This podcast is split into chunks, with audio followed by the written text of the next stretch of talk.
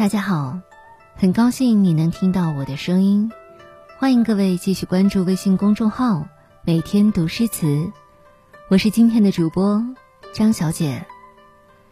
今天来和大家分享到的是晏几道的词《浣溪沙》，家境齐庭酒一孤，家境齐庭酒一孤，花市长的醉功夫。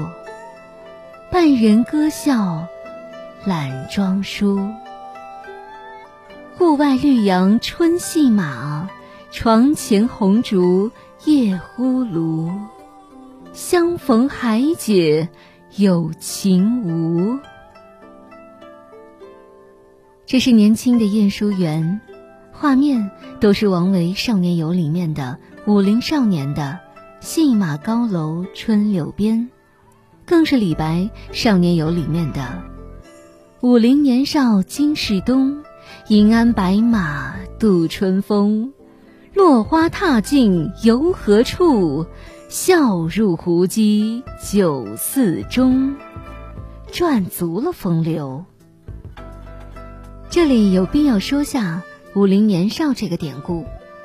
武陵，武陵源。是以西汉王朝在这里设立的五个陵邑而得名的。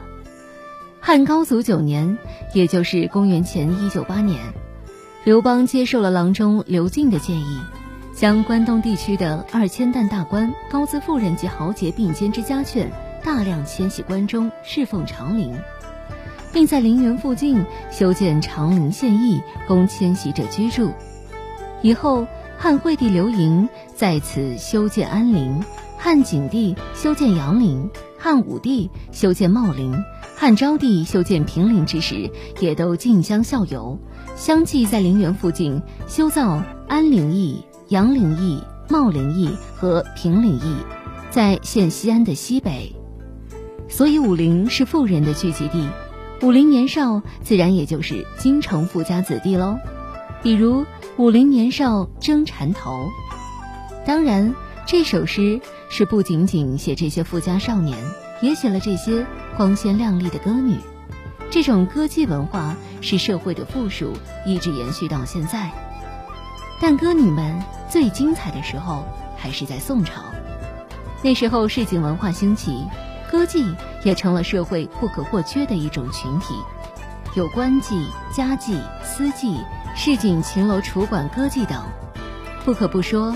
那时候官妓都成为了一种制度，官署和军营都会专门有歌妓，当然当官的自己家里也会养，作为筵席试宴，客人来了便摆上筵席，喊上歌妓，歌舞助兴。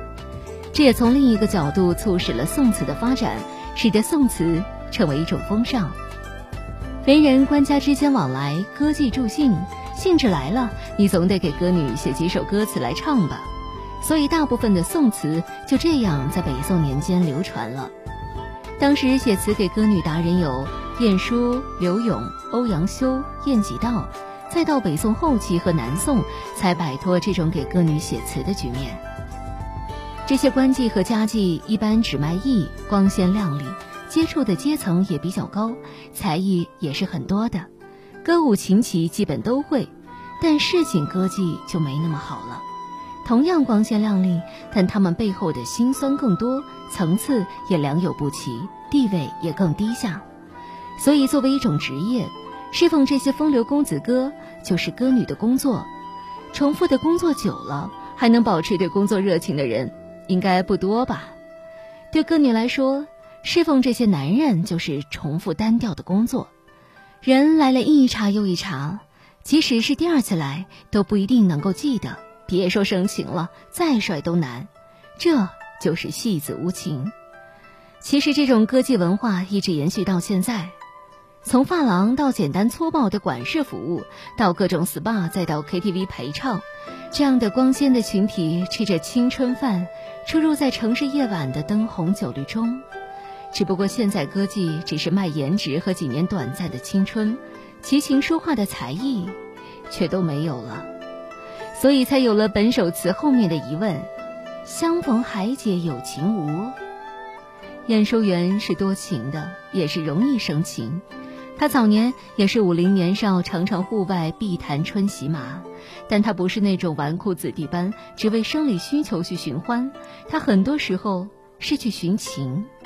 但对于大多数的歌女，别人只能以对顾客的态度逢场作戏，讨上帝开心，他只是一头热呀。旗亭就是我们现在说的门面，在诗词中指的是酒楼。这位歌女家靠近酒楼，买酒方便，买醉也就方便了。花开的时候，常常微醺在花下。想必这位歌女不是一般的市井歌女，还是有一定才情的。微醺后也得上班打卡陪人欢笑，看来她是无奈做了歌女，陪人欢笑也懒得梳妆，以微醺之态出台，两颊粉红，头发凌乱散香，似乎更有风韵了。当时的青楼也是，王孙别上绿珠轮，不羡明宫乐子身，户外碧潭春洗马，楼前红烛夜迎人。花红绿柳，热闹非凡呐！这群公子哥来了，他们挑选自己喜欢的歌女，在床前红烛下饮酒尽赌性，玩得不亦乐乎。这种呼噜游戏像极了现在的 KTV 摇骰子，我说五个五，你说六个六，开你的，输了的喝一杯。尽兴倒是尽兴，可这陪他们喝酒作乐的女子，第二次相逢，还会记得你吗？